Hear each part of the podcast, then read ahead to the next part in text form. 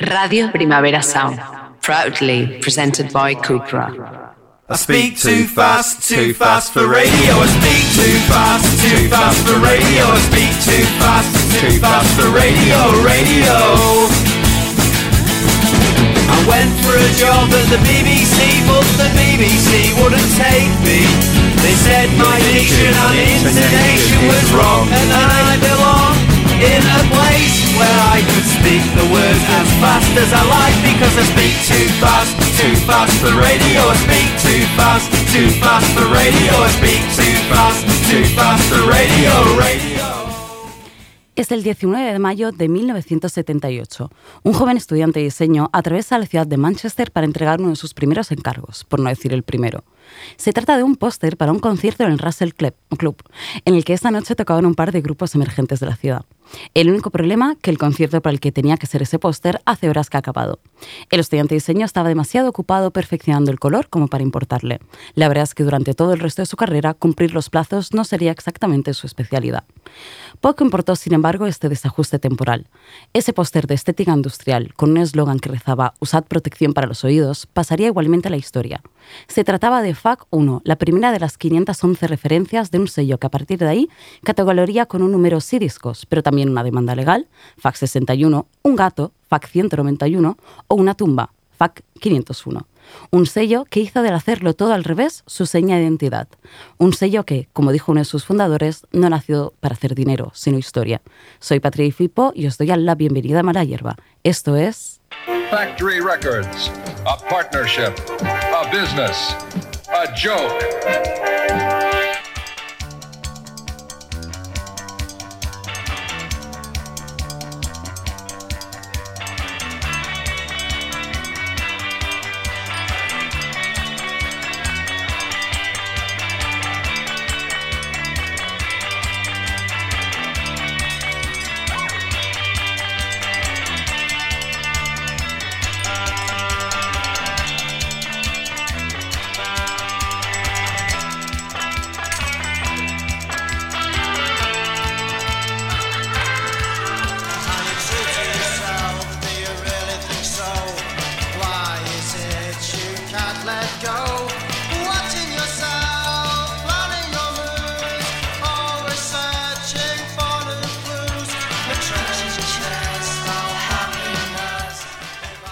Bueno, bienvenidas, bienvenidos a Mala Hierba. Eh, hoy me acompaña Rafa Cervera, periodista de musical en conexión desde Valencia. ¿Qué tal, Rafa? Bienvenido. Hola, Patri. Eh, muchas gracias por, por, por invitarme y nada, un placer estar contigo en este, en este programa. Que, que por cierto, tengo que decirlo, eh, Valencia es un poco nuestra Manchester, ¿no? Esta ciudad de provincias que creó un sonido propio y que mucho mejor y mucho más a la vanguardia que el de otras ciudades de España, ¿no? En su época, no sé si lo sientes así, esa hermandad mancuniana. Um, tiene muchos paralelismos, um, sobre todo tiene Valencia tiene como con Manchester esa, um, esa voluntad hedonista, ese impulso hedonista, esa, esa cosa que es hacer de la música una especie de ritual para pasarlo muy bien, para evadirse y para y bueno y para, y para ponerse hasta las trancas, ¿no? Eso Valencia lo, lo, lo, cultivó muy bien durante una época, lo que pasa es que, que fue sobre todo a principios principios de, de, de, los 80 y luego eso se fue transformando en una cosa que fue el, el bacalao. Lo que pasa es que, uh, a diferencia de Manchester, la producción, digamos, musical, eh, claro, ni es, ni es tan amplia ni es, ni es tan importante, ¿no? No, es tan, no, es tan, no dejó esa huella que, que dejar grupos de, de, Manchester. Pero vamos, aquí esa alegría, esa alegría mediterránea que no tiene nada que ver con la alegría del norte de, de, de una ciudad norteña de Inglaterra como claro. Manchester. Sí, no, uh -huh. eh, vamos, iban de la mano. En ese sentido, sí. Luego te hablaré de un, de un grupo, eh, cuando, cuando estemos a punto de acabar, te, te hablaré de un grupo de aquí de Valencia que recoge muy bien ese espíritu de lo que fue Manchester. Ah. De hecho, esto me lo dejaré para, para otro programa, pero tengo planeado hacer un programa sobre algún sello valenciano de la época. Entonces ya, ya discutiremos qué fue Valencia ¿no? y dónde está su, su, uh, su herencia, pero yo creo que, que se ha mantenido más de lo que parece. Pero bueno, para otro programa. Yo quería, quería empezar explicando que llevo ya unos 40 episodios de Mala Hierba, aproximadamente 40 sellos, y siempre me había mostrado como súper reticente a hacer un Factory Records, ¿no? Porque está tan mitificado, es tan transversal en nuestra cultura popular que pensaba que para qué, ¿no? Si cualquiera ya sabe lo que es, si ya está todo dicho, yo normalmente prefiero reservar este espacio a, a sellos menos conocidos. Pero hace unas semanas me regalaron el box set de Factory Communication, este que hicieron por el 40 aniversario, creo que, que ha sido, que recoge un poco cronológicamente gran parte del catálogo del sello y me di cuenta que quizá después de todo todavía quedaba algo que contar en esta historia. Por eso, Rafa, me ha gustado muchísimo que mm, al preguntarte por las canciones que te gustaría que sonaran en el programa, no has seleccionado ni una de las típicas, ¿no? Ni, ni Joy Division, ni New Order, ni Happy Mondays. ¿Por qué? ¿A qué se debe esta, esta selección, ¿no? ¿Por qué obviar lo típico?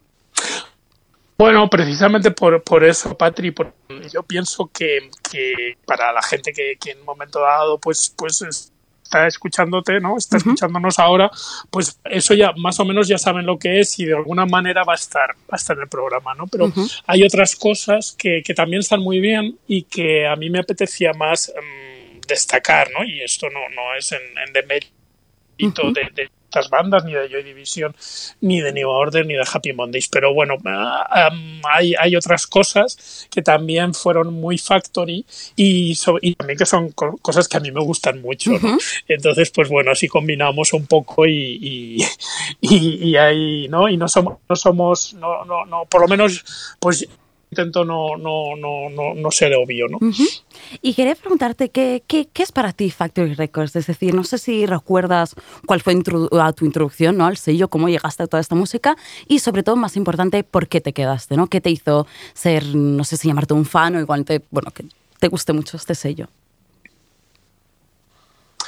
Mira, yo mi primer recuerdo de Factory Records, yo en el año 79, 80, estaba, me pasaba la vida en una tienda de discos de Valencia que uh -huh. se llama Harmonino. Y allí re recibían discos de importación que pero en aquella época pues pues hay que pensar que no era como como ahora ¿no? entonces claro te llegaba un single de magazine y era como ala no primero o sea un poco de ¿qué, qué, es, qué, qué, es esto más o menos lo sabías por las revistas por vibraciones eh, por bueno y pero claro lo recibías y físicamente era como un impacto no y luego lo podías escuchar todo esto no bueno porque pensar que además Valencia no era Barcelona no claro. y Madrid entonces pues estamos un poquito más aislados, ¿no? Entonces, uh, bueno, y yo recuerdo el single de, de, de Love Will Tear Us Apart. Uh -huh. El single uh, que llegó y también um, había un flexi por ahí que tenía Days, ya no recuerdo si iba con una edición especial de Love Will Tear Us Apart. Uh -huh. Y bueno, lo escuchaba, lo, lo, lo escuché luego recuerdo que empezaron a editarse los discos Joy, Joy Division ya en España los editaba Edixa, claro. un, un, sello eh, catalán que, que, hizo una gran labor en, en muchos aspectos y, y, bueno, una de ellas fue traer ¿no? a, a Joy Division y luego eh, algo, no sé si algún otro grupo de, de, Factory, me parece que New Order ya vinieron con, con los medios, uh -huh. pero Joy Division llegaron a España con, con, con Edixa y bueno, esos son mis mis, mis primeros recuerdos, ese momento en el que conectas con, con algo, pero, pero conectas eh, en tres dimensiones, ¿no? Uh -huh. Conectas con algo uh, que con una música que está empezando a cambiar la música, ¿no? Y uh -huh. te das cuenta cuando, cuando cuando lo pones, ¿no? Me recuerdo también un sampler que había del sello Fast, donde estaban eh, Human League y, uh -huh. bueno, este tipo de, de, de bandas, ¿no? Que, que, estaban un poco abriendo lo que sería el, el futuro de la música pop. Uh -huh. Y yo mencionaba antes mayo del 78, pero en realidad, esta es una historia súper conocida, pero la tengo que contar. Eh, Factory Records tuvo su germen en otra fecha señalada un par de años antes. El 4 de junio, parezco aquí, ¿no? Como una, una enciclopedia, solo doy fechas, ¿no? Fechas y, y, hechos, pero bueno. El 4 de junio del 76, en el Leicester Free Trade Hall de Manchester, un concierto organizado por Howard Devoto y Pete Shelley, que más tarde serían los Buzzcocks, contó con Solstice, una banda local, y un flamante grupo londinense conocido como los Sex Pistols. El concierto, al que solo asistieron 40 y algo personas, se convirtió en una leyenda no por el número de asistentes, sino por quienes estos eran. El ingeniero de sonido Martin Hannett, que más tarde produciría discos de Joy Division, Happy Mondays, Stone Roses, un montón de, de, grupos. Tres chicos llamados Ian, Bernard y Peter, que inmediatamente formarían Steve Kittens antes de rebautizarse como Warsaw y convertirse finalmente en Joy Division. El futuro eh, Smith, Steven Morrissey, también andaba por ahí. Mark Smith, que ojalá algún día, eh, bueno, que sería el líder del Fall y ojalá algún día poder pinchar de alguna manera a Fall aquí en la radio. Y por último, Tony Wilson, alma mater de lo que sería Factory Records. Entonces, mm, en tu opinión, ¿qué tiene Factory que seguimos hablando de ello, si no he hecho mal los cálculos, 44 años después? Es decir, ya casi van a hacer 50 años de ese concierto y aquí estamos, ¿no? Dos personas, además de dos generaciones diferentes. Dale que te pego con Factory. ¿Por qué? Bueno, yo, a ver, una de las razones es porque dieron, dieron de sí grupos importantísimos, ¿no? Los primeros son, evidentemente, Joy Division y, New Order, ¿no? Luego vendrían más, pero, pero, pero en ese momento, a finales de los 70, Joy Division son los que cambian, pues, ¿no? Abren una nueva vía de, de comunicación en, en, la música pop. y luego, a nivel global, pues, Factory eh, también es, es, es, es, un sello ecléctico, que eso es muy importante entonces. O sea, tocan muchos palos y no tienen miedo, ¿no? O sea, de la misma manera que promocionan esa especie de post-punk eh, oscuro, eh, existencialista que son Joy Division, pero luego también apuestan por cosas más bailables, ¿no? Y ahí, es, ahí es donde quería hacer hincapié, ¿no? Que ah, es un sello que une el, lo que es el rock, lo que es el, el indie rock, con la música de baile. Y a mí eso me, parece me parece me parece muy importante. Y luego el concepto de sello también está muy bien porque eh, hacen que el sello sea en sí mismo como una especie de, objeto artístico, ¿no? O sea, todo, todo de objeto artístico, pero que a la vez es, eh, se puede encontrar en, en las tiendas, ¿no? En los supermercados. Y súper reproducido, ¿no? Exacto, muy Walter Benjamin Warhol. Claro, lo que pasa es que es muy Warhol, pero a la vez es un sello que por primera vez eh, un, sello musical vuelve con una estética completamente europea. Eh, y, e inspirada en las vanguardias europeas, ¿no? Y, que eso se lo deben a, a, Peter Saville, por supuesto. Entonces, bueno, esa mezcla de, de elementos, ¿no? que sea algo pues novedoso y, que se convierta pues, pues en una referencia indispensable. Y de, hecho me recordabas ahora con decir esto que fueron tanto ¿no? un, sello que viró hacia todo ese post-punk como hacia lo bailable. Uno de mis grupos favoritos, que son valencianos y se llaman Rajoy Division, que los, los amo y han sonado aquí más de una vez, he conseguido colarlos de alguna manera. Tienen precisamente ¿no? una canción en la que dicen, creo que era como em, Joy Division es un mojón, eh, New Order es lo mejor o algo así, ¿no? Y siempre hay a veces esa... Yo también soy de esa. Joy Division me importa un poquito, admiro su trabajo, etcétera, pero en cambio yo es con New Order, ¿no? Que, que meto en Factory y es con esa, toda esa parte más bailable, ¿no? Que, que me quedo sobre todo. Entonces, nada, quería hacer una mención de aquí a mm, Rajo y Division, que los, que los adoro. Son maravillosos, son maravillosos Rajo Sí, son increíbles. Y por seguir un poco adelante, bueno, ese póster, ¿no? El FAC 1 que nombrábamos al principio, le siguió, ahora ya sí, algo musical, que fue el EP, em, el doble EP a Factory Sample, que incluía temas de Joy Division, Dorothy Column, Cabaret Voltaire y John Dowie, que también es algo que en principio no encajaba con, la idea que, bueno, no es de lo más conocido y no era solo este, este post-punk, ¿no? Y, y, decías ahora tú esto, esto de, del disco como, como objeto y de hecho este primer EP em, a Factory Sample contaba con esta funda ¿no? ultra brillante y absolutamente inútil, que es algo que veremos que pasa mucho en Factory Records, porque cuenta Tony Wilson que luego llegaba el legendario Scott Peering ¿no? de, de um, Rough Trade y se plantaba en Radio One, sacaba el vinilo de su brillante funda arty y carísima y lo introducía en una, una bolsa blanca de 7 pulgadas, ¿no? para que pareciera que provenía de una gran discográfica. Entonces creo que Factory es un poco esto, el hacerlo para petarlo, pero que luego mm, no tenga, sea absolutamente inútil. ¿no? Un poco Herzog, la conquista de lo inútil, pues eso fue, fue Factory, en cierto modo. Y me figuro que... Pues ay, perdóname, dime. No, que sí, que sí, que, que, que, me parece una estupenda analogía esto que has dicho, sí. Y me figuro que, que, algunos son los, los que sonarán hoy en el programa, pero si tuvieras que decirme antes de empezar, mm, no sé, tu lanzamiento favorito de Factory Records, te iba a preguntar por varios, pero te lo pongo más difícil. ¿Cuál es el lanzamiento de tu vida del, de Factory? ¿La canción o el disco?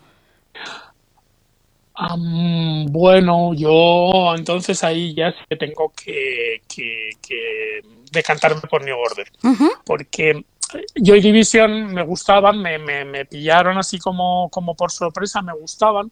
Eh, pero me, había tantas cosas que me gustaban en ese momento, tantas Claro. cosas que salían a la vez nuevas, eh, Siuxi, eh, pues Magazine que los nombraba antes, yo qué sé, John Fox, Ah, pero a New Order ya fue como que me pillaron un poquito más mayor y ya ah, la identificación fue, digamos, eh, instantánea y, y- y sincronizada, ¿no? O sea, ellos estaban eh, pues con, con pues eso, con Blue Monday y, claro, a a ver quién se resiste a Blue Monday, ¿no?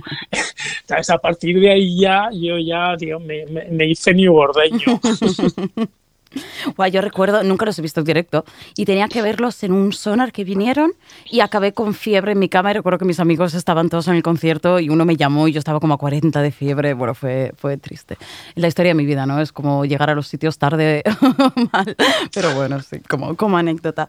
Pues seguimos avanzando. Si quieres, se puede decir que Factory eh, llevó el diseño más lejos que cualquier otro sello discográfico. Su visión inconformista dio lugar a algunas de las, de las em, de los discos más bonitos de la época y llevó a la compañía a realizar ambiciosos proyectos de diseño innovadores.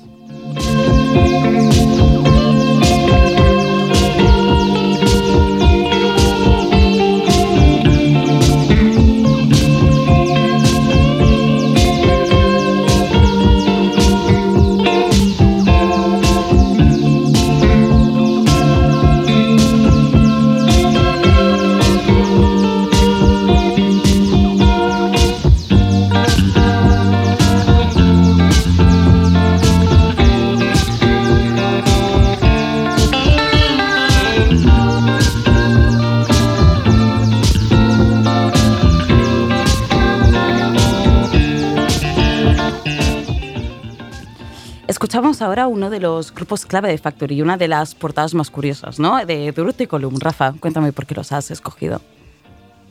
Bueno, he escogido esta canción eh, porque me parece una preciosidad. Eh. Creo que tiene una, una sensibilidad mm, extrema. Eh, es, es una canción sencilla, hecha con, con- con muy pocos elementos, pero a mí me emociona muchísimo cada vez que la oigo. Estas canciones que, que da igual las veces en que la he oído en mi vida y, y en qué momento la oiga. Me, me- me- me emociona mucho, me conmueve mucho. Ujú. Y, mm, y sobre, sobre la portada decía que es una de las más curiosas porque toma, toma inspiración de, de un libro de, de Guy Debord, que de hecho los situacionistas fueron bastante inspiración para Factory en general, ¿no? En 1959 Debord, con la ayuda del artista Asger John, produjo eh, Memoirs en francés, no sé si lo he dicho bien, un libro, un libro encuadernado en papel de lija diseñado para dañar todas las demás publicaciones a su alrededor. Entonces, eh, de Durruti Column cogieron esta idea, ¿no? se inspiraron en este concepto y sugirieron hacer este disco que, cuya carátula estaba hecha en papel de lija. Pero paradójicamente, eh, el disco estaba diseñado para dañar a todos los demás que estuvieran con él en la cubeta, pero Factory en esa época era mm, un desastre. Creo que, bueno, tenían las oficinas en casa de no recuerdo quién ahora, de Rob Gretton, creo. En fin, que, que, con- que pillaron a los Joy Division pobres para pegar eh, lo que es la carátula, ¿no? Y con una cola súper barata. Entonces el disco, en vez de dañar a los demás, a los demás discos a su alrededor, acabó como, como deshaciéndose, ¿no? Entonces, otro ejemplo de este Factory que intenta, intenta hacerlo bien y siempre, siempre sale algo mal. Pero vamos, que es una de las portadas más curiosas, creo, de las ideas más curiosas que tuvieron. Y, mm, y, de hecho quería mencionar, quería citar una, a raíz de esto una, mm, una frase de Tony Wilson, que os la voy a leer, sobre esto del packaging. ¿no? Decía, ¿por qué era importante para nosotros el packaging? Porque nuestro trabajo era sagrado. La música había transformado nuestras jóvenes vidas, niños de los años 60 todos.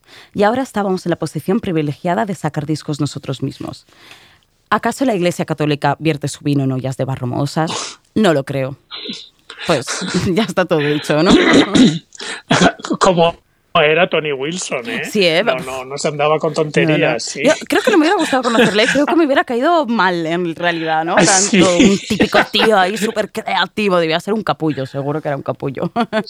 Pero bueno, era un Sí, genio y también. bueno, ya viste, habrás visto la película de 20, 24 Hour Exacto. People, ahí le- parece que el retrato es bastante, bastante aproximado. Yo lo que quería comentar es que me hace, me parece mara- o sea, lo de la portada con el papel de lija para el primer álbum de Joey de, de, de The Reticulum, me parece fantástico porque no tiene nada que ver esa actitud, Claro. digamos, agresiva con la música, que es pura Claro, poesía. Claro, claro, tú estás escuchando esta cancioncita ahí, súper chill, súper bonita, ¿no? Y de repente el papel de lija, ¿no? Es como, ¿qué? O sea, ¿qué- ¿de qué estamos hablando? Sí, sí. Y, hay, Claro. y no, no sé si hay algún otro tema, aquí estaba hojeando el libro que os he mencionado antes, no sé si tienes algún otro diseño clave tú que, que te gustaría re- recalcar, que recuerdes, alguna portada, alguna cosita. Bueno, las- a ver, las portadas de. mm, Estamos hablando sí de este libro, ¿no? Que es como un Vademecum, ¿no? El Factory Records de Complete Graphic Album. Pesa, ¿eh? O sea, a ver, un momento que lo voy a tirar sí. de la mesa a ver si se oye. Pesa, pesa. Sí, sí, sí, pero está todo, todo, ¿no? Entonces, claro, te pones a crear esto y hay tantas portadas tan maravillosas, tan, tantos diseños tan, tan fantásticos. Todos que los flyers, no todos, sé, que no hace falta ni portada, Claro. ¿sabes? Sí, es que no, no sé por dónde empezar, porque por cuál qué, qué me quedo, por por por por ah, Closer, Claro. por por mm, sabes, por las portadas de esas portadas pues que tocan el futurismo de New Order, ¿no? El futurismo italiano. Estoy viendo aquí sé, el, no sé. el de The Royal Family and the Poor, el We Have the Moon, ¿no? que es simplemente negro, no es un disco negro con una pequeña línea y es, es una cosa preciosa. O los, los, la serie de casetes de FAC 90C, que eran cada una cosa muy sencilla, Sí. un cassette, cada uno, ¿no? Lo tienes en la página 102. Puedes Sí, sí. ahí.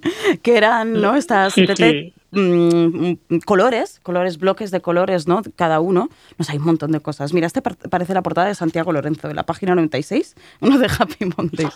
Nada, muy, cosas muy guays, no acabaríamos nunca. Sí, además eso, esa tipografía, esas, esas, esas, ¿no? Eh, es- es- esas, eh, esas letras, esos diseños, eh, que viene todo de, mm, pues eso, creo que de Jan Chisholm, ¿no? El, el que fue el diseñador de, de las portadas de Penguin, Exacto. de la editorial Penguin. Exacto. Y bueno, hay que, es que las portadas de discos eh, no tenían ese, eh, nunca habían tenido ese toque. O sea, eran las portadas de discos, te- te- arte, por supuesto, tenían fotografía, tenían diseño, pero esa sobriedad, esa, ese discurso, Sí. eh, esa- esa- esos guiños, eh, digamos, seriados, ¿no? Eh, hacia la vanguardia y hacia, y hacia, y hacia que también es muy importante, eh, eran inéditos hasta, hasta que apareció Factory.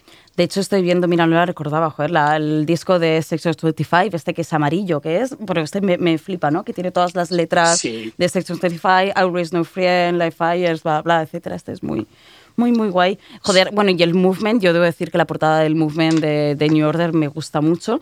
Mm, no soy muy fan de Peter Saville, entonces intento no escucharlo mucho. Ay, de Peter Saville, de Peter Hook, perdón, Peter, pobre Peter Saville, de Peter Hook. Entonces me lo salto un poco la discografía porque, porque no me cae muy bien. Pero la portada es una, una, una portadaza. Pero sí que quería, Sí. que quería subrayar que, ojo, que no todo ni de broma es de, es de Saville, ¿no? Hubo muchísimos otros diseñadores importantes. Eh, no solo Central Station Design, que fueron de hecho los responsables de ya de toda la parte, ¿no? Manchester, por así decirlo, toda esta Northside, Happy Mondays, la parte más, más Acid y tal, eh, sino también Mark Farrow, que de hecho fue coetáneo, trabajó en Factory, hizo diseños al mismo tiempo que Peter Saville, ¿no? Y por ejemplo, él fue el que diseñó el, primer siete pulgadas de, de, de Stockholm Monsters, que eran los que escuchábamos al principio del programa, y luego, de hecho, se convertiría Mark Farrow en icónico con la portada esta de, de Pet Shop Boys, ¿no? De, de las franjas estas de colores, que era maravillosa. Entonces eso, simplemente reivindicar que no todo fue, fue Peter Saville. Pero, Es verdad, sí, sí. Y mm, mm, bueno, voy avanzando, ya te digo que siempre algo que me pasa en este programa es que vamos mal de tiempo, entonces cambiamos de tema radicalmente.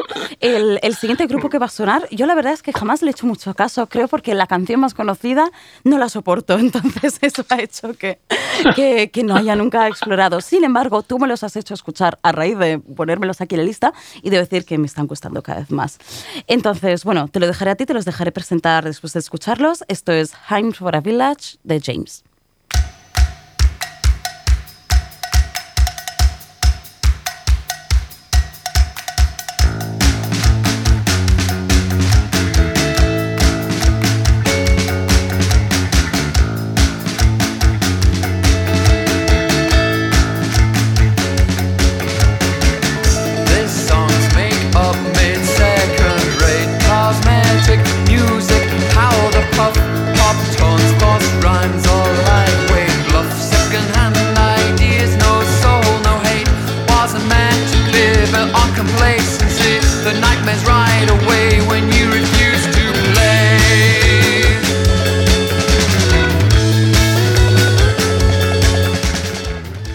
Bueno, pues James, cuéntame, Rafa, ¿por qué me los has hecho escuchar, no? no es broma. Cuéntame por qué los has escogido. Sí, a ver, sí, tampoco, tampoco es que sea uno de mis grandes grupos favoritos, ni mucho menos. Eh, me, gustan, pero vamos, no hay otros que me gustan muchísimo más. Pero esta canción me gusta mucho y además la identifico también con The Good Old Times, ¿no? con los, viejos tiempos. Esta canción yo la descubrí en su momento cuando salió en el año 85 por Jorge Albi, locutor valenciano, em, que bueno, fue muy a, a mediados de los 80, principios de los 90 en Valencia, porque sí que activó esa especie como de imagen de que Valencia podía ser un poco como Manchester. Eh, hacía unas fiestas en discoteca Barraca, pinchaba en un sitio que se llamaba Barraca Bar y era como un gran ador nocturno y además era locutor. Entonces, bueno, los primeros pasos de Jorge en Valencia van ligados a los míos también en la radio. Hacíamos un programa juntos, luego él tenía el, suyo y él ponía su canción y a mí me chiflaba, porque es una canción muy dinámica, muy muy, muy indie, muy, muy divertida y, que además se va viniendo arriba, ¿no? Cuanto más avanza, en vez de agotarse, es todo lo contrario, ¿no? O sea, cada vez es como que va acumulando más energía, ¿no? Y te va contagiando más, ¿no? De hecho, me la he puesto en el gimnasio muchas veces estos días, ¿eh? Y entonces he descubierto que, quizás no me gustaban tampoco James, gracias a ponerme en el gimnasio y motivarme mazos, sí, sí. oh, pero esta canción yo le tengo.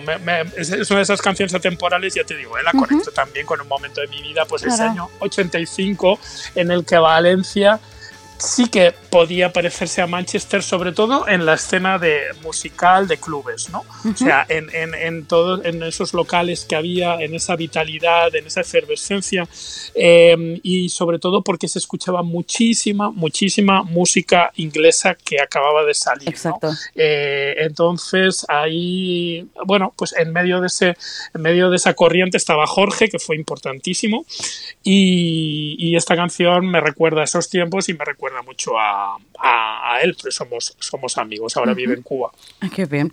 Pues, y de hecho, mm, una pequeña, un pequeño inciso que eh, una cosa que fue importantísima precisamente en Valencia fueron las rutas de distribución y el hecho de que la gente no se fuera a Inglaterra y trajera discos de importación a, a Valencia, ¿no? A las tiendas, que eso Em, creo que es lo, bueno, tú lo sabrás mejor, así es como me lo han contado siempre, pero lo que hizo que llegara música que no estaba llegando a Barcelona o a Madrid, ¿no? Toda la parte em, siniestra, etcétera, de fuera.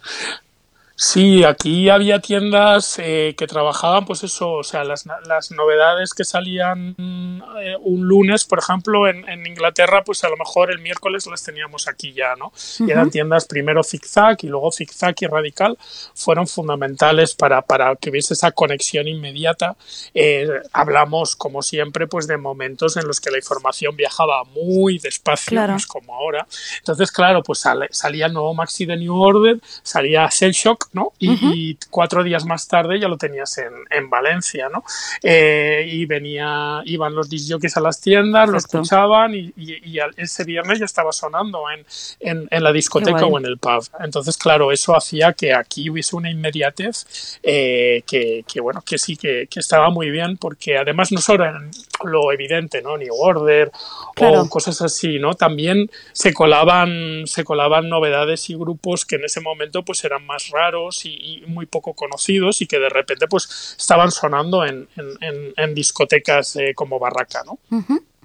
Y um, cambiando un poco de tema, ya hemos dicho poco, pero eh, una cosa que me hace muchísima gracia de Factory es que incluso cuando las cosas les iban bien, les iban mal, ¿no? Y es, es legendario esa, por reconectarlo con el diseño también, esa carátula, la primera carátula de, del, Blue Monday de New Order, ¿no? Que costaba 5 céntimos más producirla que, lo que a lo que se vendía el disco, pero al principio, bueno, dijeron no pasa nada porque estaba como, tenías como un, recorte, ¿no? Como si fuera un floppy disk.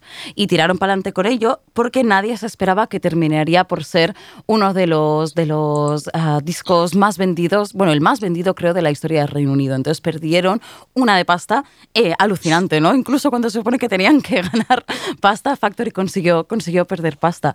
O siempre con New Order em, fueron, a, fueron a actuar en Top of the Pops y insistieron muchísimo en cantar en directo, en cantar con la voz en plan no, no pregrabada y nada. Y entonces cantaron tan mal que cada vez que pasaban, o sea, fueron el único grupo de la historia del programa que cada vez que volvían a pasar eh, el episodio, perdían, bajaban en las ventas, ¿no? En plan, porque la gente escuchaba Blue Monday fatalmente cantada y no lo compraba. Entonces, como, bueno, o un tercer uh, gran desastre que creo que fueron los Happy Mondays, ¿no? Esta idea estúpida, estupidísima que tuvieron de mandarlos a grabar el, un disco, ahora no recuerdo cuál era, a las Barbados, porque ahí no había heroína y entonces podrían centrarse ¿no? en la grabación del disco. Y um, lo que pasó es que, bueno, no, no se desengancharon de la heroína, pero se hicieron todos adictos al crack, ¿no? Adictos al crack en la, en la isla. Entonces luego toda la historia famosa de que secuestraron el disco y eso terminó, terminó de, de hundir a Factory, ¿no? Que ya estaba tocada un poco. Y mm, de hecho menciono estos dos porque se suele decir que si, si New Order construyeron el imperio de Factory, los Happy Mondays lo, lo tiraron todo abajo. Entonces, bueno, me, hacían gracia como, como anécdotas. No sé si tienes tú, tú algún, algún desastre de Factory. Ah, bueno, yo creo que los de los que se cuentan en el libro de, Hacienda también. también ese no lo he leído, ¿ves? ¿Es, el de Peter Hook? Eh, sí, ¿Ves? que lo saco, que lo saco contra, como siempre, contra, sacando unos libros maravillosos. Em, y bueno, uh, es, que claro, son tantos despropósitos, ¿eh? ¿no?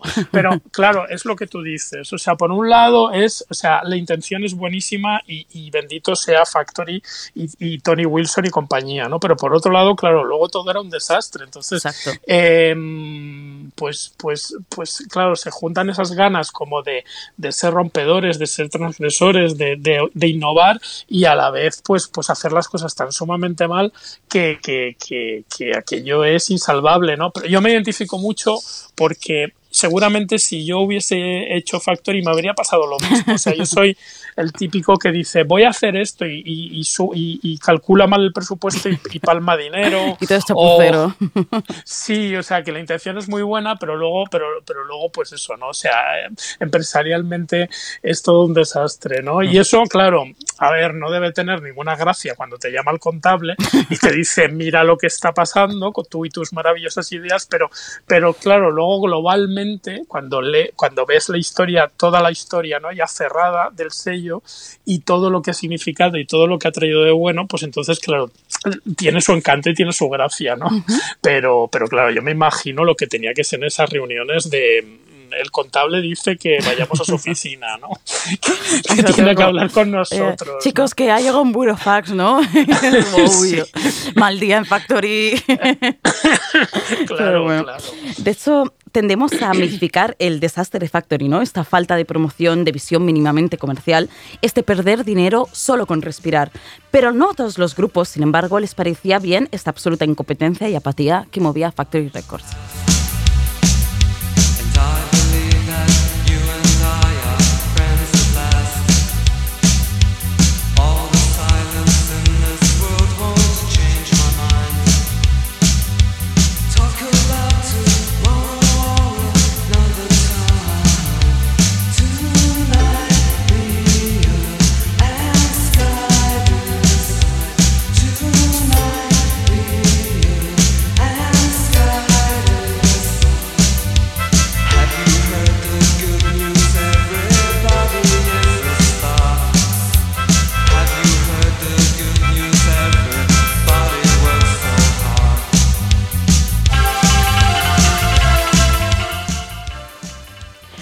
Rafa, como curiosidad, esta es la segunda vez que suenan The Wake en, en, Mala Hierba. La primera fue en el programa dedicado a Sara Records, en el que vino, Miguel Stam, Federica Cupulla y sonó Carbrain, que es una de mis canciones favoritas. Entonces, bueno, me, me, me gusta que los podamos repetir.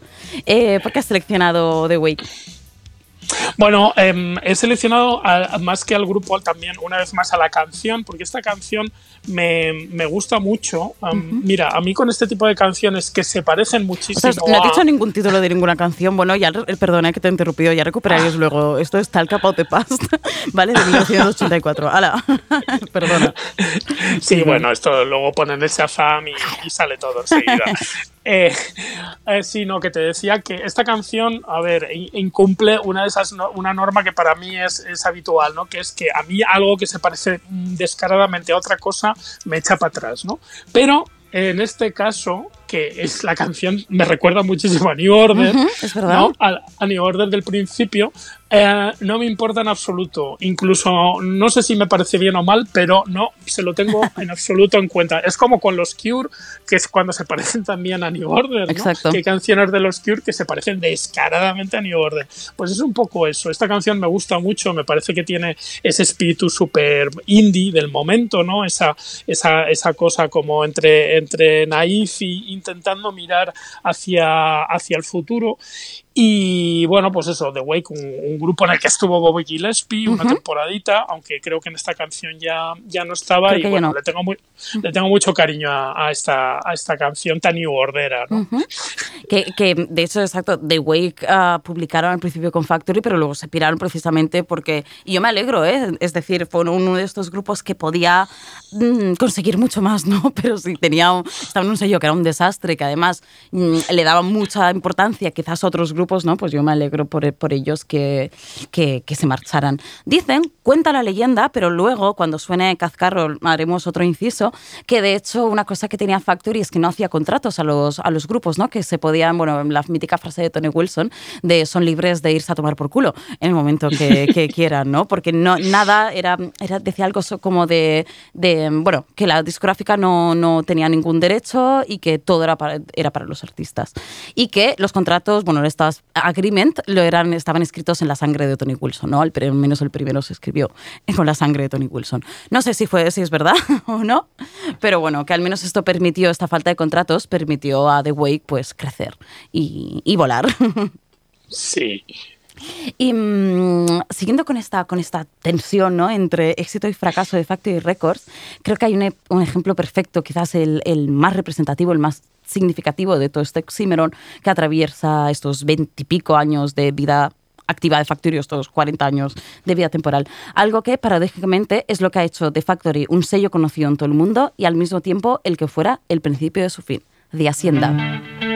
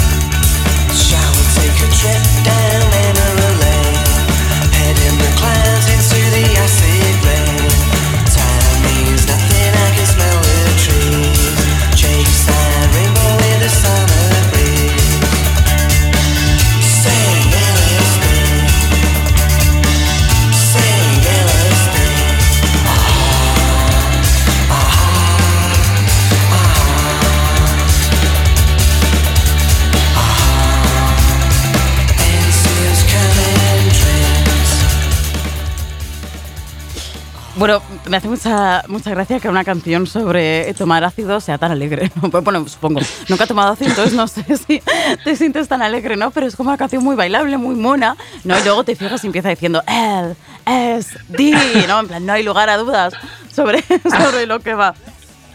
Y, y es un poco representativa, ¿no? De toda, toda esta eh, segunda, este segundo verano del amor que tuvo el Reino Unido y que tuvo su epicentro en, en de Hacienda, ¿no? Sí, sí, sí. Normalmente la- la- las drogas psicodélicas, pues lo que te dan es, es, es, mm, pues es una euforia, em, salvo que tengas la mala suerte y que te dé un mal viaje y te quedes ahí debajo de una mesa tres días. ¿no? Pero sí, las, las drogas recreativas lo que tienen son, son, son eso, ¿no? Y sobre todo el éxtasis. Claro. y, y- y este tipo de, de sustancias que, claro, casaban muy bien con la música esta que se hacía, pues eso, a finales de los 80, principios de, de los 90 en, en Manchester, ¿no? Que yo creo que también estaba un poco inducía eso, ¿no? Es lo típico, lo típico que, que es, es hacer música para, para, para tomar, como era lo que decían Spearman Free, hacer música para tomar drogas, para hacer música, ¿no? Exacto. Pues un poco ese, ese Exacto. bucle, ¿no? Y, y de hecho me, me hace muchísima gracia porque la, la otra de las canciones más, más más conocidas de New Order, ¿no? La de World Emotion, que dice E is for England, ¿no? Que, hace, que es la, la de los mundiales, ¿no? Que hace este juego de palabras de E de éxtasis, is for England. Y, y fue una canción hecha para la selección, ¿no? Bueno, es representativo de lo que fue Inglaterra en, en los 90. Y hablando de Hacienda, de, de Hacienda, yo sin embargo no quería tanto subrayar este desastre que fue, ¿no? Lo, lo, lo que, uy, que se me cae el libro, perdón, que todos ya, ya conocemos, ¿no? Sino reivindicarlo un poco como, como espacio de, de transformación o, perdón por el juego de palabras, pero de eh, transformación, ¿no? Por la música trans que sonaba ahí y, sobre todo el construir una comunidad, ¿no? A través del ocio, del ocio nocturno. Algo que mm, estamos viviendo nosotros ahora, ¿no? La falta de ocio nocturno hace que no nos podamos juntar y que, y que efectivamente tengamos una falta de, de cultura, porque la música, el, el baile es cultura, que, mm, que echamos de menos, ¿no? Estamos viendo los estragos que, que, mm, que deja no, no tener estos clubes, ¿no? Estos espacios de, de- de comunidad. Y mm, entonces, no, no sé, te tiro un poco la pelota sobre ese tema. Bueno, también en aquella época yo creo que, que esa, esa tribalidad, ¿no? Ese reunirse a- para bailar, para, para pasarlo bien, para ligar, para drogarse, para descubrir música nueva o bailar al ritmo de la música que ya conoces, pues también tenía otro tenía otro otro otros otro significado porque es lo de siempre no esto es que a mí decirlo claro me suena a, a abuelo cebolleta pero es que hay un antes y un después de, de internet no entonces claro cuando no había internet Claro. todas estas cosas eran eh, es que eran como wow, o sea, era como Dios mío, o sea, ¿qué está pasando, no? Eh, ahora al- todo es mucho más, más, más fácil de conocer, de ver, de acceder. Entonces, es, es, es distinto, ¿no? Y lo que tú dices, sí que es cierto que reunirse y bailar y la cultura del baile sigue siendo muy importante, pero yo creo que en aquel momento más, cuando, claro, era, lo era todavía más porque en el fondo ibas un poco más a, a, a- a lo desconocido, ¿no? O sea, había, al haber menos información menos saturación, eh, pues claro, era todo, todo era más valioso, diría yo, ¿no? O sea, o sea se apreciaba, con, no, no es que no el valor intrínseco de la cosa en sí, sino que nosotros le, le- le conferíamos mayor valor, ¿no? Y remarcando muy, muy rápidamente, porque esto daría para, para una conversación sobre misma, pero las relaciones que tiene de Hacienda con, con eh, un ensayo que se llama Formulary for a New Urbanism del situacionista ruso eh, Chekhov, ¿no? Precisamente de ahí saca el nombre de Hacienda y su teoría de situacionista era que los eh, transformar el espacio podía transformar la comunidad, ¿no? Entonces de Hacienda con su la arquitectura, el diseño interior así tan radical que tenía, lo que hizo fue también un poco eh, cambiar a Manchester después, ¿no? Manchester de repente se volvió en una ciudad, se, se, mm, bueno, ayudó a que Manchester se volviera una- un epicentro de algo de transformación cultural a través, todo esto, repito, de, de la arquitectura y, y el diseño, ¿no? Entonces, como mención, es importante explorar eso y no solo decir, pues eso, ¿no? Luego, eh, las drogas y todo eso que obviamente fueron importantes, pero, mm, pero a nivel arquitectónico, arquitectónico también fue clave en este caso. Y, mm, y, de hecho, uno- un- una pequeña anécdota, es decir, la para, los que no conozcan la historia, de Hacienda Factory ah, murió como tal en 1992, pero la de Hacienda aguantó hasta 1997, ¿no? Por problemas de, de drogas, de bandas, etcétera. También creo que la primera muerte de una menor eh, ocurrió en de Hacienda y tal. Bueno, ¿verdad? el caso que cerró y am, se convirtieron en apartamentos de lujo en 2002, ¿no? Y aunque en los bajos, en la parte trasera, es muy curioso porque hay una especie de línea del tiempo de, de Hacienda, ¿no? Cada puerta lleva una fecha y los hitos más importantes de Factory Records y termina precisamente toda esta, esta línea del tiempo con aquel texto del situacionista Iván Chekhov que os, que os um, mencionaba antes, que dice The Hacienda doesn't exist, the Hacienda must be built. Entonces mm, sigue haciendo muchísima gracia esta contradicción de un situacionista inscrito en las paredes de unos apartamentos de lujo, ¿no? Nuevamente, estas contradicciones de Factory Records. Para eso sirvió, en eso terminó de, de Hacienda. A mí me parece fantástico, esto no lo sabía lo que estás contando, o sea, y esa manera de recordar un club, o sea, eso, vamos, eh, en, en Barcelona no lo sé, seguramente sí, aquí en Valencia ya te digo que eso ni hablar, ¿eh? O sea, estas cosas, o sea, no, no, no se les da, no se les da esa, esa importancia ni, ni mucho menos, pero a mí me parece maravilloso que hagan unos apartamentos y, y revivan el timeline de Factory y, y- y- y el leitmotiv este del, de Iván Chenlov, eh, bueno, me parece, me parece maravilloso y olé por los mancunianos y por los ingleses y porque esto es, es como tú decías antes, esto es cultura, forma parte de la historia de la ciudad y forma parte de la historia de las ciudades. que- que- que- Aunque, que aunque el debo, razzmatazz, de- debo ¿no? decir Es- es- que los sí. apartamentos de lujo no son cultura, ¿eh? No, Ojalá no, hubiera mantenido de Hacienda como, Claro, como un por club. su- sí, por supuesto, pero que, bueno, que, que lo que Sí, hay en su lugar, ¿no? memoria. Pues, pues tiene ese respeto, ¿no? Y bueno, pues eso quiere decir que el Razmataz es cultura, Barracabar Claro. fue cultura en Valencia, es decir, que esas cosas, eh, pues bueno, allí los ingleses eh, lo tienen mucho más claro que nosotros, ¿no? Totalmente. Eh, lo valoran mucho más como, como lo que es, como cultura. Y em, desde su cabeza visible, Donny Wilson, em, hasta los grupos dominados por hombres que alcanzaron la fama en el sello, Factory Records se considera a veces como el epítome de un festival musical para chicos. Pero hubo toda una serie de mujeres que fueron fundamentales no solo para el nacimiento de Factory, sino para su supervivencia.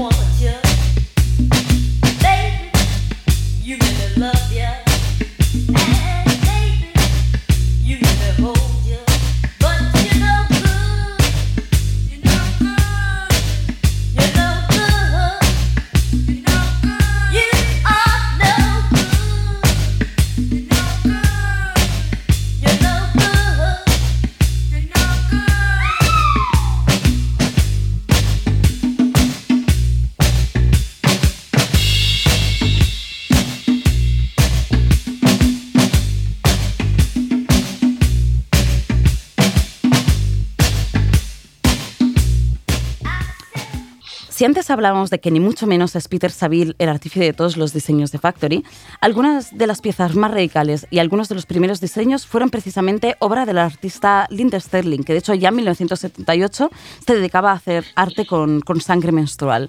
Eh, ¿No, Rafa? ¿Qué me cuentas Bueno, de ella? es- Pues Linder Sterling, antes de Factory, ya había hecho acto de presencia en la música pop por la portada de Orgasm Addict, el single de los Buzzcocks, que Exacto. tienen un collage de ella. Y eh, hay que decir que de las pocas amigas o amigos que le quedan a Morrissey en, eh, de los viejos tiempos, una de ellas es Linder Sterling, que, que luego además tuvo un grupo que se llamaba Ludus, que, Sí. Que, te- que grababan para, para, ay, para el sello este, Les Disques du Crepúsculo, si no me equivoco. Y bueno, es un personaje muy, muy, muy, muy, un artista muy interesante, mucho. De hecho, eh, 30 años antes que Lady Gaga eh, lució un vestido hecho enteramente de carne durante, justo durante una actuación en la Hacienda, ¿no? O sea, era una artista realmente eh, súper adelantada a su tiempo, ¿no? Y es una de estas mujeres que ahora vamos a reivindicar un poco de estas mm, mujeres que fueron fundamentales para la historia de Factory. Otra artista, Anne Quigley, por ejemplo, ¿no? que, que hizo algunas de las pinturas de las carátulas de, de Acerta en Ritio eh, y que de hecho fue la cantante de, otra banda de Factory Records, ¿no? de Swamp Children. Y tú mencionabas, muy bien traído al caso, a Annie Conoré y ese This Crepúsculo, ¿no? que muy poca gente conoce quizás esta faceta. Sí, porque a Nick se la conoce porque fue pues la, la- la amante de, de Ian Curtis, que en ese momento trágico en el que además él decide quitarse la vida, y es un poco como que parece como que se ha quedado en eso. Y Annick Honoré eh, era periodista, además de ser la, la- tener una relación sentimental con, con. Ian Curtis, era periodista y además fundó, perdón, este sello que es maravilloso, Les Disques du Crepúsculo, y como no sé francés lo pronuncio fatal, Yo los, tampoco, discos ¿eh? del crepúsculo, los discos del crepúsculo que sacaban una música maravillosa y además es, es un viene a cuento que hablemos de él aquí porque era como primo hermano de, de- Factory. O sea, hay muchos lanzamientos y muchos grupos que compartían y bueno, este era un sello que era belga, eh, eh, operaban en, en- en Bélgica, en los Países Bajos y muchas, muchos lanzamientos los compartía con, con, con, con Factory, ¿no? Pues estaba también Factory Benelux y había ahí como Exacto. una especie como de, de endogamia que, que era muy, muy interesante. Y los discos de, de- del- del crepúsculo, pues con Paul Hay, con Antena, con, con los... eh, con los Pale Fountains del principio, maravillosos. O sea, es un sello fantástico y eso se lo debemos en parte a, a Nick Honore. Honoré.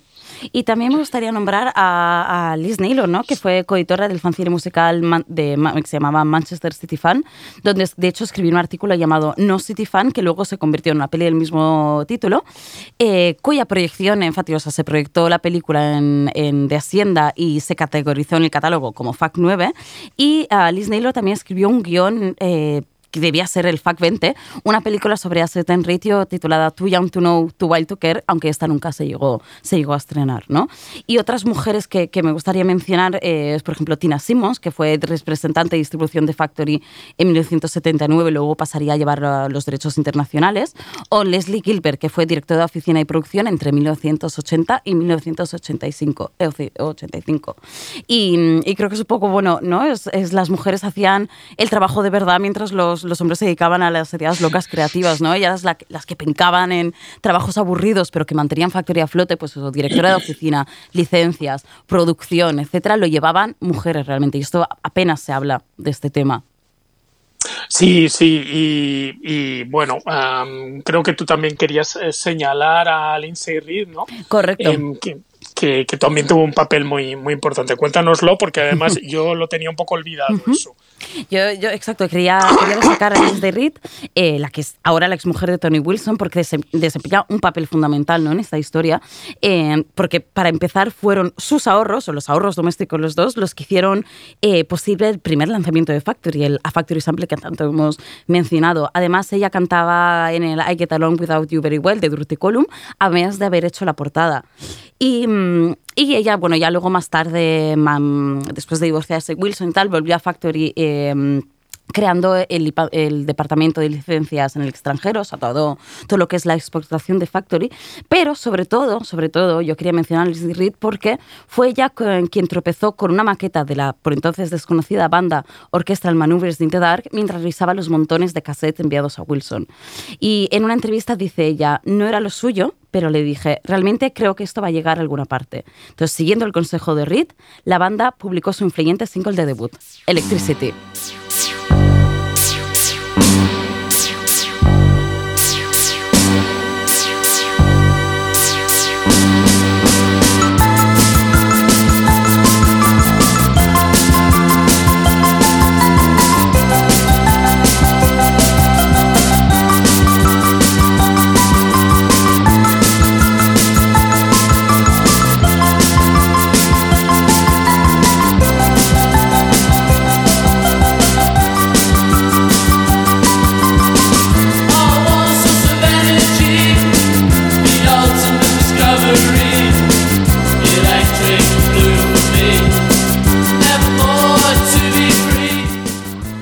Bueno, un, temazo, ¿no? Este, este Fact 6, una de las primeras referencias de Factory que descubrió, pues nada menos y nada menos que Lindsay Reed, una de estas mujeres que, que hicieron que Factory sobreviviera.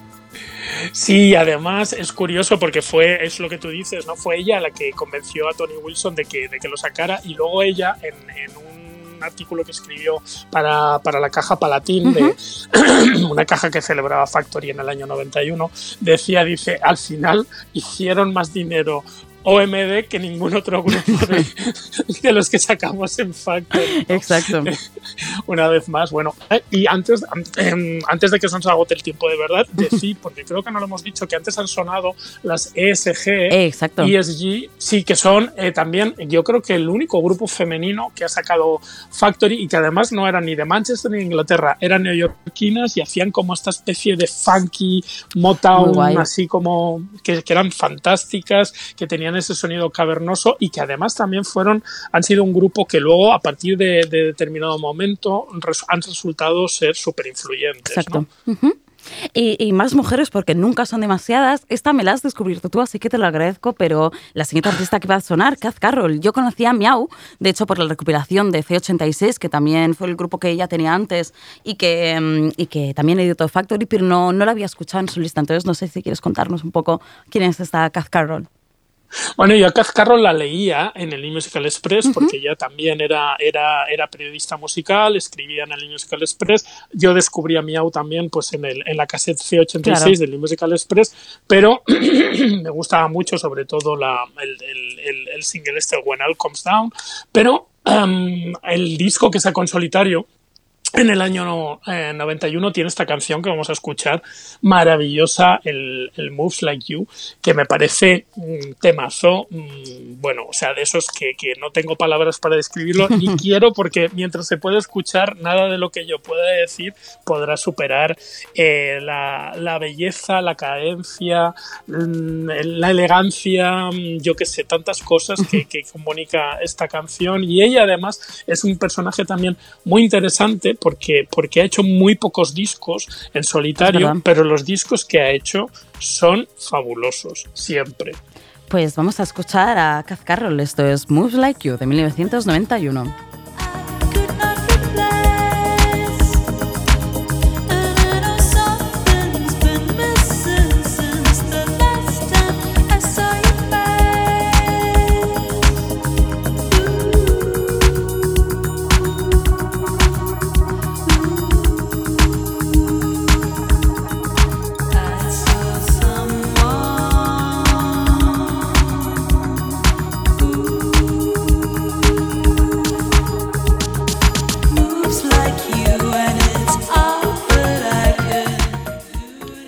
Este Moves Like You, aquí es donde quiero hacer la, la postilla que quería hacer antes, cuando hemos dicho de que una cosa que, que, mm, ¿cómo se dice? que representaba Factory Records es que no, ah, no hacían contratos. Leí, no sé si quizás tú la conoces más, Rafa, eh, quizás me puedes corregir, pero que en principio a Kaz Carroll le habían hecho firmar un contrato para ocho discos en Factory, ¿puede ser? ¿Te suena? Pues la verdad, si te soy sincero, no, no, no, lo- no, no lo sé, no, no estoy, no estoy, no estoy al tanto de, de eso, pero bueno, eh, ella llega al sello cuando, cuando ya, Está o sea, como solista, claro. claro. cuando ya yo creo que el sello pertenece a, una multinacional. Sí. Entonces es posible que eso ya hiciera que las, que las normas fuesen de otra manera. ¿no? Claro. Yo sé, sé que hacían, sé que contratos sé que hacían, porque una de las, de las cosas que hay en el catálogo son las carpetas eh, para los contratos. Creo que es el Factory, no sé qué número tiene, pero los hizo como un estudio de diseño, obviamente. Entonces están catalogados. Entonces, algún contrato sí que, sí que hicieron. Y como decíamos, pues con Kaz Carroll estamos en 1991, un año antes del fin oficial de Factory Records, ¿no? Esta, esta decadencia. No sé bien bien por qué terminó. Yo creo, bueno, sí, por problemas de pasta, que ya no se, no se podía aguantar eso más, ¿no? Sí, claro, eso era insostenible, o sea, perdían dinero, em, los grupos estrellas se drogaban y, Claro. y, y el dinero que entraba por un lado se iba por Claro, el otro. por- que era, claro, bueno, claro, un Barbados, Happy Mondays, claro. Claro, es que los Happy Mondays, pues imagínate tener ese grupo, ¿no? O sea, que dices, por un lado, qué, qué maravilla de grupo, pero por otro lado, madre mía, ¿no? O sea, que otra vez el contable, ¿no? Que nos está llamando a una reunión urgente. Oye, otro que Sound fax. Reader, tal, ¿eh? Pues sí. Claro, claro, Pero- entonces, bueno. Pero sin embargo, yo que mencionar, aun- aunque sea rápidamente, eh, la herencia que ha dejado Factory. ¿no? Primero todas las ramas, y hay una que, que si no. Si no le digo reviento, me muero. El Mark, Ri- eh, sí, Ma- mm, Mark Reeder, sí, Mark Reeder fue el representante de Factory en, en Alemania, se fue a vivir a Berlín y acabó fundando su propio sello, eh, MFS, Mastermind for Success, que es un sello de música trans y electrónica mm, que es la hostia, ¿no? Y venía a partir de, a partir de Factory. Entonces es una de estas ramas, de estas cosas que sobrevivieron a Factory, ¿no? Y que, que evolucionaron y que cogieron de, de- esta herencia. Otro sello que fue el primer, el primer sello al que dediqué Mala Hierba, Sincerely Yours, que es un sello sueco que yo amo con toda mi alma, que de hecho también cataloga cualquier cosa, ¿no? Cualquier artefacto y tal con un número como hacía Factory Records. No, pero sí, sí, dejaron un legado muy importante. La huella es profunda a todos los niveles, a nivel conceptual, a nivel musical, a nivel gráfico y artístico. Em, fue una aventura irrepetible porque estas cosas pues, pues pertenecen a una época y esa época ya pasó. Ahora es otra y, es, y, y- y, y requiere otras cosas, pero bueno, esto es como parte de historia del siglo Claro. XX y, bueno, y eso sí, dejaron em, pues eso, ¿no? O sea, su huella en, en, en cosas que pasaron 20 y 30 años después, pues en sellos como eh, de, DFA o, o grupos como el CD Sound System, como bandas como, pues yo qué sé, las, los Shake Shake Shake, eh, The Rapture. Hay mil cosas que, en, el, en el pop actual que, que, seguramente pues Sin Factory no serían lo mismo, no sonarían de la misma manera. Pues, pues Rafa, llega al final del, programa. Quería agradecerte muchísimo que hayas estado aquí dándonos tus, tus perlas de sabiduría ¿no? y de historia sobre Factory. Nada, espero poder contar contigo en otro programa. Ya veremos si hay algún otro sello. Yo a mí me gustaría terminar citando a Paul Morley, periodista y amigo de toda esta gente, porque creo que recoge perfectamente lo que fue o no fue Factory Records y lo que hemos intentado hacer en este programa. Dice Morley, Factory es para el mundo, sobre todo Joy Division, New Order, Peter Sarville y de Hacienda. Pero también es antes y después de eso, es ninguna parte, una concentración de eventos en un tiempo y espacio comprimidos, el inmenso y misterioso poder de lo inútil, algo que nunca fue realmente dicho y nunca fue muy conocido, y escuchado solo por unos pocos y comentado por aún menos. Algo encontrado en la noche y perdido en la mañana siguiente, y que estaba en otra habitación incluso cuando estaba en la misma habitación. Factory es lo conocido y lo desconocido, uno se mide con el otro, pero siempre se trata de aquellos que se apartaron del orden establecido e hicieron las cosas de otra manera. Y no podrían haber sido el sello que fueron sin, por ejemplo, The Royal Family and the Poor o Crispy Ambulance, o Stockholm Monster y otros que solo tienen un nombre y los que murieron en más de un sentido. Gracias y hasta la próxima. Fascist liars. Vampire landscapes turning to dust.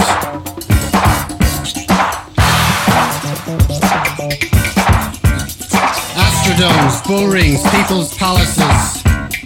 Mixed up with gas bills, rent and rate bills. Cheap thrills in Alphaville's inverted paradise. Let a thousand flowers blossom and a hundred schools of thought contend. It's instant reconditioning in a monetarist wasteland. From Auschwitz to the Ritz, to heaven from the Blitz.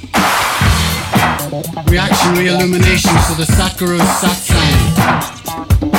Apparitions of appearances in Plato's ballroom.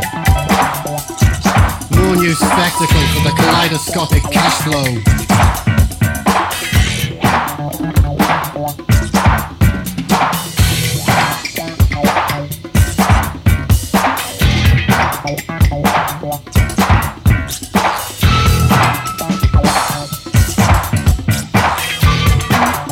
Vast emptiness, nothing holy.